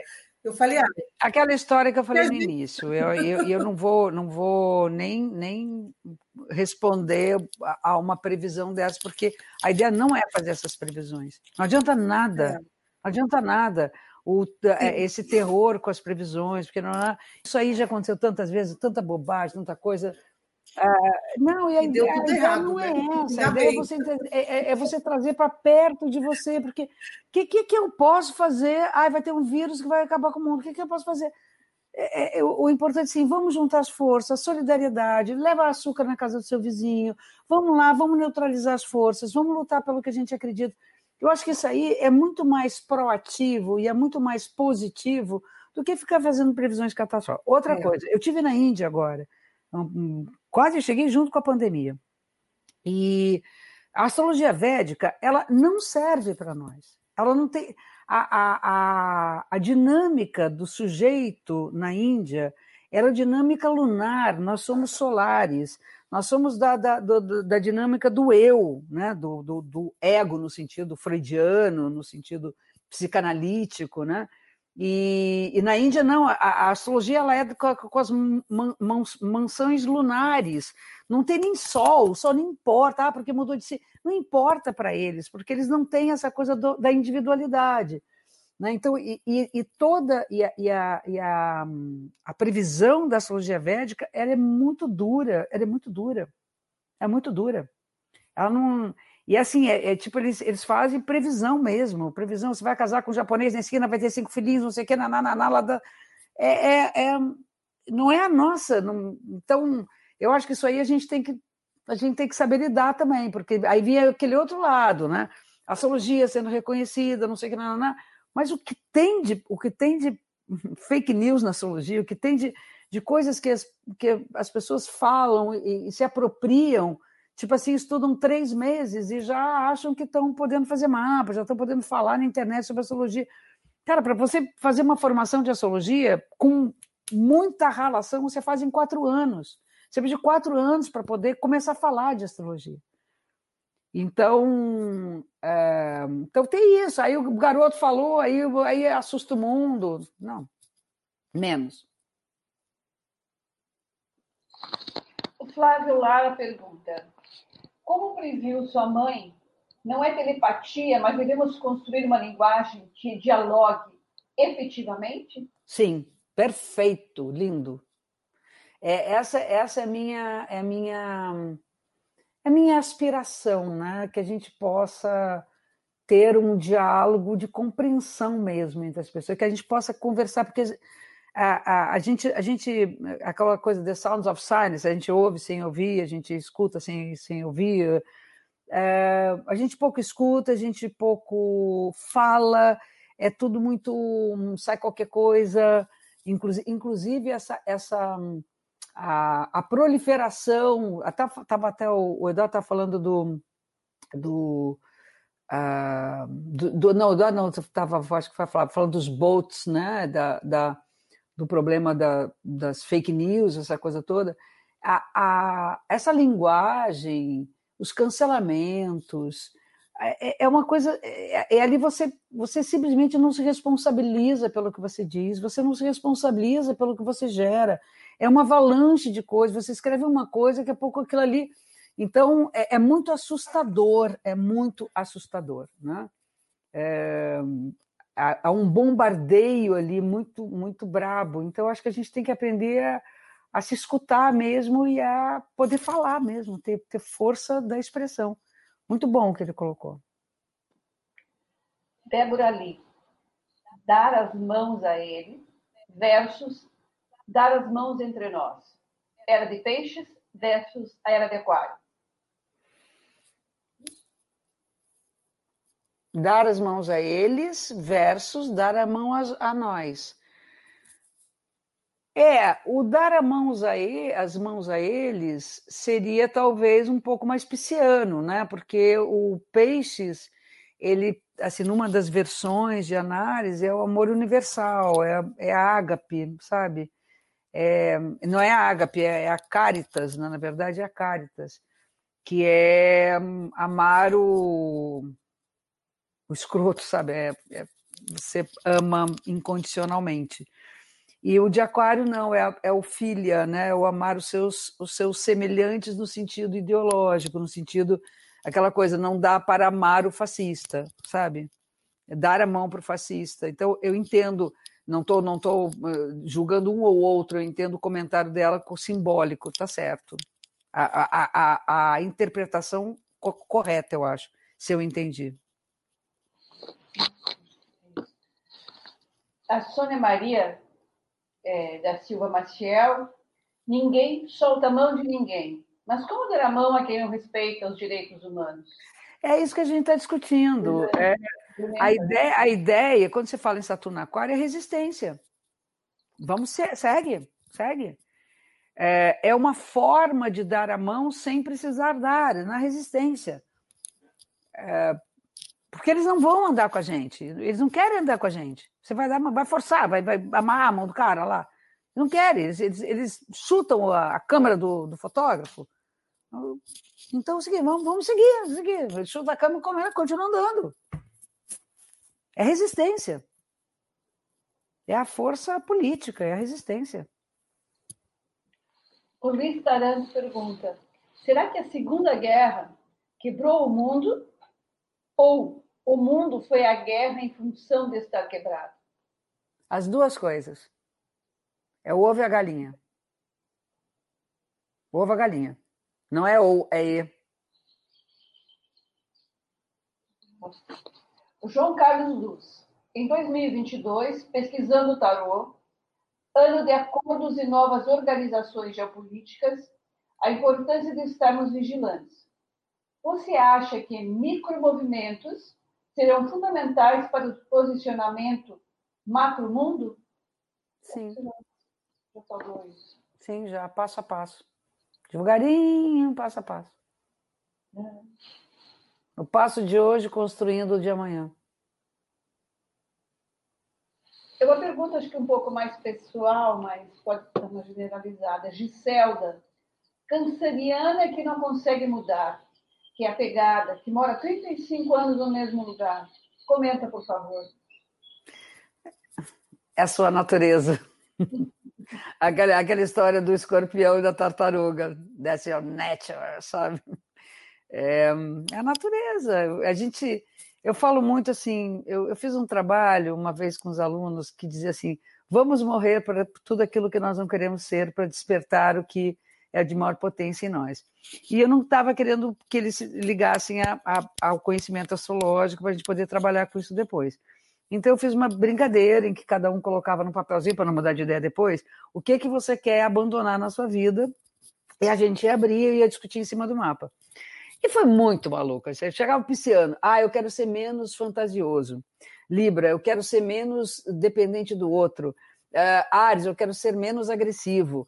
Uh, uh, todo mundo queria ser menos. Eu disse assim: ó, oh, gente, vocês vão ser tudo medíocre. Vai ser tudo medíocre, porque peixes menos sensível é medíocre. O que precisa é uma outra. Mas foi muito lindo, sabe? Então, você acaba negando a natureza porque você não suporta a sua própria natureza, né? Então, uh, ah, o, câncer, eu não quero ser apegado à carro, mas vai ser apegado a quê? Ao carro? Uh, sabe? Se apega a casa, aí aprende a viajar, sabe? Leva, leva o objeto transicional, leva a fotografia da neta, ok, tá lindo, mas, né? mas aceita a sua natureza, é tão bonito, né? A gente não precisa brigar com a natureza, não. Rita Bittencourt Machado. A astrologia sumeriana é a mais a nossa cara? A astrologia o quê? Sumeriana. A astrologia, é assim, sumeriana, a astrologia da Mesopotâmia que o gerou, que, que produziu a astrologia que se faz hoje. Mas ela passou por N culturas. Então, ela nasce na Mesopotâmia, entre os rios Tigre e Eufrates, Ali você tem Babilônia, você tem os Sumérios, você tem os Caldeus, você tem tudo ali. Tem a astrologia dos hebreus, que é diferente, mas ela vem, aí ela é, ela é absorvida pela cultura grega. os gregos tiveram uma importância absurda na construção da astrologia que a gente faz hoje, inclusive a ideia de elementos é da, é, são dos pré-socráticos, né? falando dos quatro elementos. Aí, aí tem muita influência dos árabes com as rodas, né, a roda fortuna, aquelas coisas todas, nos cálculos, e depois ela tem uma influência da ciência, né, na, da, da ciência, da, da academia da época do Renascimento, né? que depois ela cai no ostracismo com a separação da ciência da, e, da, e do misticismo, vamos chamar. Ela, ela agrade, a, a Rita agradeceu por você falar na astrologia védica e fez muito sentido para ela. Tá, que bom, que bom.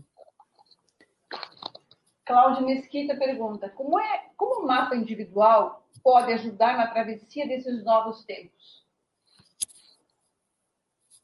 Estudando esse mapa, como é que ele ajuda? Ele ajuda. Como é, é difícil explicar como, né? Porque é, é, com a interpretação de um astrólogo, ele coloca a gente diante da nossa potência. Então, quais, quais, como é que você pode agir em acordo com a natureza das tendências, a sua própria natureza? Eu trabalho muito com essa coisa. O que, é natural para mim? Né? O que, que Se eu estou ali num período que eu estou atrapalhada com a comunicação, por que, que eu não posso tomar cuidado com o que eu digo? É, não vai acontecer nada demais eu tomar cuidado com o que eu digo. Se eu estou ali num momento estressado, por que não colocar para a pessoa para que ela precisa relaxar, que ela precisa ter um momento para ela? Então, é. Ah, vamos chamar um pouco de autoconhecimento, pode ser isso, né? Ela ajuda, simplesmente, ajuda muito, muito, muito. Se não ajudasse, eu não faria há 40 anos isso. Você poderia falar um pouquinho da tua trajetória? Você falou que faz 40 anos que você estuda e a gente vê que teu conhecimento passa em diversas áreas, é. uma história. Você podia é. falar um é. pouquinho da tua... É, a minha formação é em arquitetura. Eu, eu estudei arquitetura na Universidade Federal do Rio Grande do Sul e lá eu conheci a galera hippie e essa, esse povo estudava astrologia, foi quando eu comecei a me interessar por astrologia. E eu, com, eu comecei a estudar com 20 anos e com 24 eu já tinha uma filha, né? eu fui casada com um músico, o pai das minhas filhas, e com 24 anos eu abandonei tudo, larguei Porto Alegre, uh, subi para São Paulo com filha, não sei o quê, e fui, fui trabalhar, fui dar aula de astrologia. Eu comecei dando aulas, eu sou apaixonada por dar aula. E aí começou minha trajetória com astrologia. Quando eu vim para o Rio, logo em seguida vim para o Rio, né? Eu nasci no Rio, as pessoas acham que eu sou gaúcha, mas eu nasci no Rio. Eu fui criada lá. E quando eu cheguei no Rio, eu fiz contato, eu fui convidada para para participar de um grupo de estudos de, da psicologia analítica de Jung. E aí, então, ingressei no grupo de estudos da doutora Anis da Silveira, que é papisa, né, da... Linda, maravilhosa. A gente, a gente estudava ali, todo mundo com os gatos em cima da mesa. Maravilhoso, maravilhoso. E conhecendo a arte dos, dos, dos pacientes dela. Então, foi um convívio muito bom com a área da psicologia.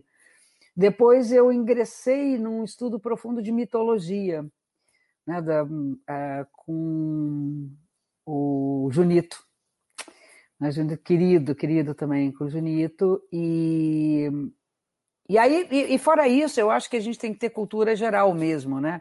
É ler, eu leio, leio, leio, leio, leio, isso eu, eu deixei de herança para minhas filhas, eu fico muito orgulhosa, minhas filhas leem enlouquecidamente, elas leem desde pequenas, estão sempre com o livro na mão, minha neta mais velha vai fazer letras, a minha filha, que é atriz, está fazendo letras. Então, essa, essa coisa da, da, da, da leitura, né, ela, ela é fundamental para a cultura. Né? Aí depois eu casei, né, uma grande paixão da minha vida, casei com um psicanalista, professor de filosofia, que faleceu no ano passado, tá, virou estrelinha, meu Edu.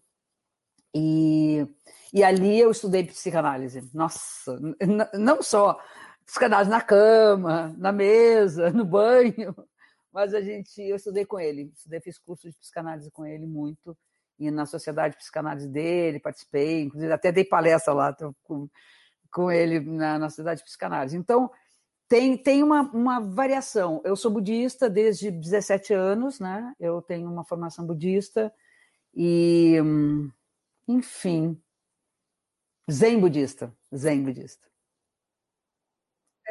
Bela eu, eu sou peixes, é uma mistureba, eu sou uma mistureba de tudo. Eu não sou nada e sou tudo ao mesmo tempo. É uma mistureba. Vou voltar à pergunta aqui.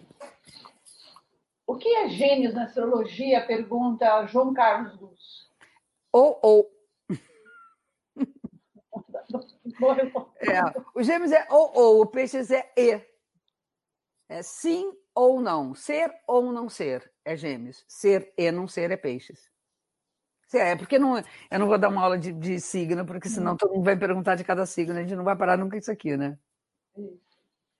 Como mudar, a Dulce Aquino, como mudar essa sociedade tão perversa e injusta? Continuamos com partidos tão imorais na venda de votos para dar maioria aos setores conservadores. Resistência. O e racismo, Dulce Aquino. Resistência, resistência. Se eu já respondi, é resistência. É, é, é, a gente, como, é, como fazer? Se tivesse uma solução, a gente já tinha feito, né? Está é, tá bem difícil. Então, eu acho que é a força individual em prol do coletivo. Essa que é, é, é a mensagem, a gente entender que nós somos parte do outro. A pandemia nos ajudou a ver isso. Isso foi o grande ganho que a gente teve. A gente teve que realmente.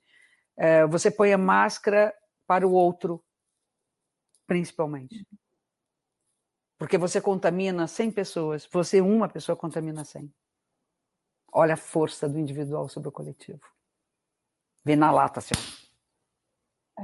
Porrada na cara, entendeu? Para bem e para mal. Para bem e para mal, exatamente.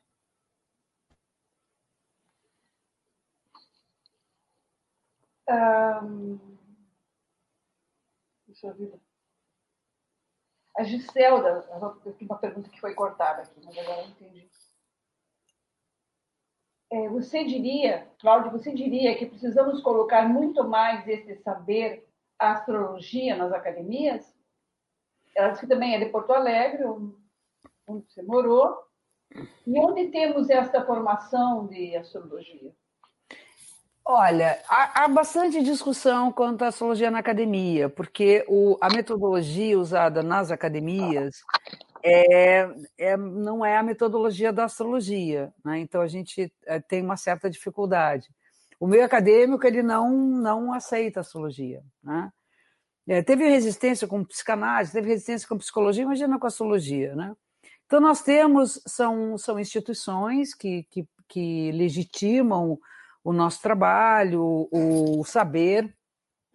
No Rio a gente tem o Sindicato dos Astrólogos do Rio de Janeiro, no Brasil a gente tem a Central Nacional de Astrologia, tem a aba em São Paulo, a gente tem várias, tem, tem Recife, vários lugares, a gente tem várias instituições. E nós temos as escolas, né? Então, existem as escolas de astrologia que fazem a formação do astrólogo. E hoje tem muito, eu inclusive tenho, são os cursos online, né? Que a gente hum, são cursos de formação em que você pode fazer via virtual, né? As aulas são gravadas. Eu tenho formação completa, já hum, foi uma loucura fazer isso, porque gravei milhares de horas de aula, mas é, pelo menos isso aí possibilita as pessoas terem mais acesso, né?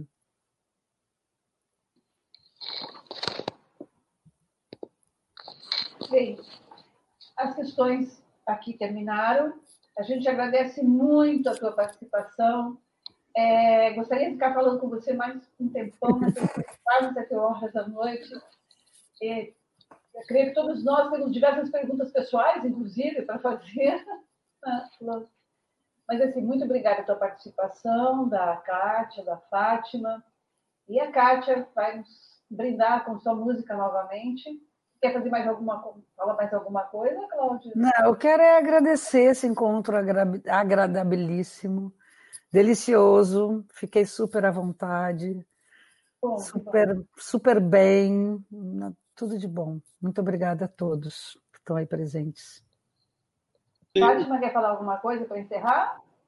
Eu queria agradecer a Cláudia, a toda, a Kátia vai cantar, eu hoje fiquei aqui escondido, mas ouvi tudo atentamente, aprendi muito.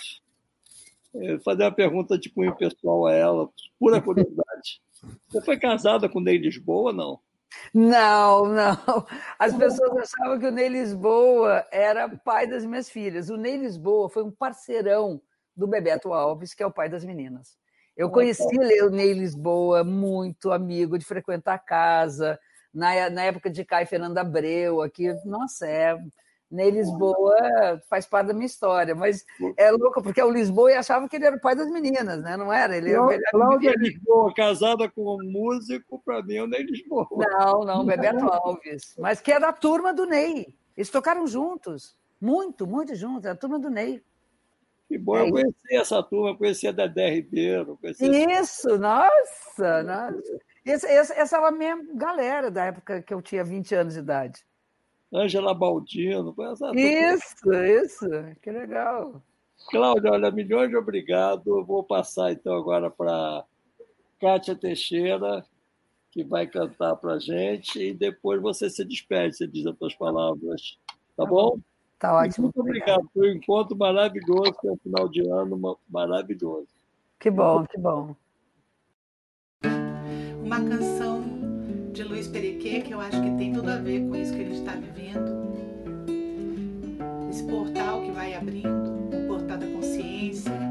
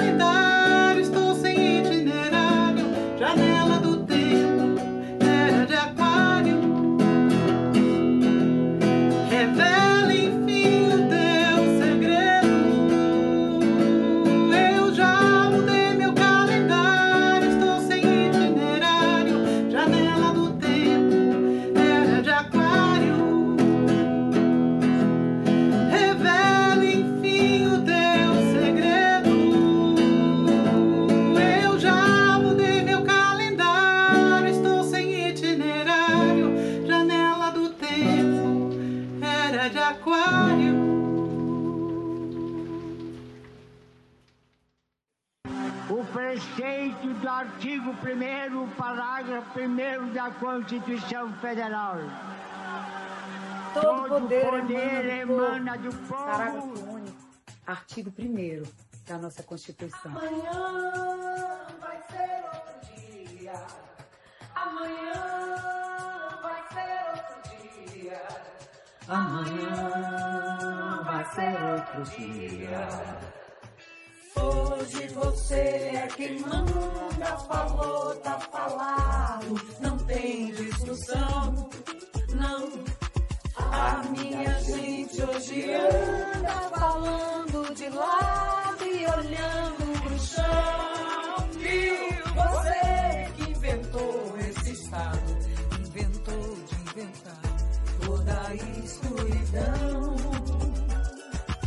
Você que inventou pecado, esqueceu-se de inventar o perdão. Apesar de você, amanhã há de ser outro dia. Eu pergunto a você, onde vai se esconder da enorme euforia? Como vai proibir quando o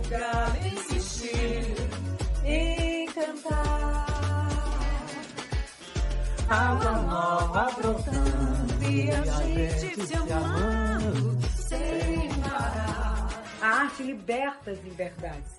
Por isso ninguém pode ser censurado ou discriminado. Liberdade é fazer o que eu quero, o que eu gosto. Liberdade é, é isso, é a possibilidade de que tudo, todas as ideias, todas as palavras, todos os sentimentos circulem. Liberdade para mim é a floresta. Liberdade para mim é viver né, e não ter a vergonha de ser feliz. O conhecimento é o alimento do espírito. A liberdade é o seu desejo. Liberdade, igualdade e respeito. Eu quero o direito sem preconceito. Liberdade para mim é poder ser quem eu sou, da maneira que eu quiser, sem me preocupar com julgamentos, críticas ou qualquer outra coisa. A liberdade individual é o bem mais precioso da vida. Liberdade talvez seja a palavra mais difícil de definir e o conceito mais difícil de explicar. Liberdade para mim é poder sentir todas as emoções, todos os sentimentos sem temer, apenas sentir e viver com as emoções. Não existe liberdade sem igualdade. Para voar é preciso amar o vazio, porque o voo só acontece se houver o vazio. O vazio é o espaço da liberdade. Apesar de você, amanhã há de ser outro dia. Apesar de...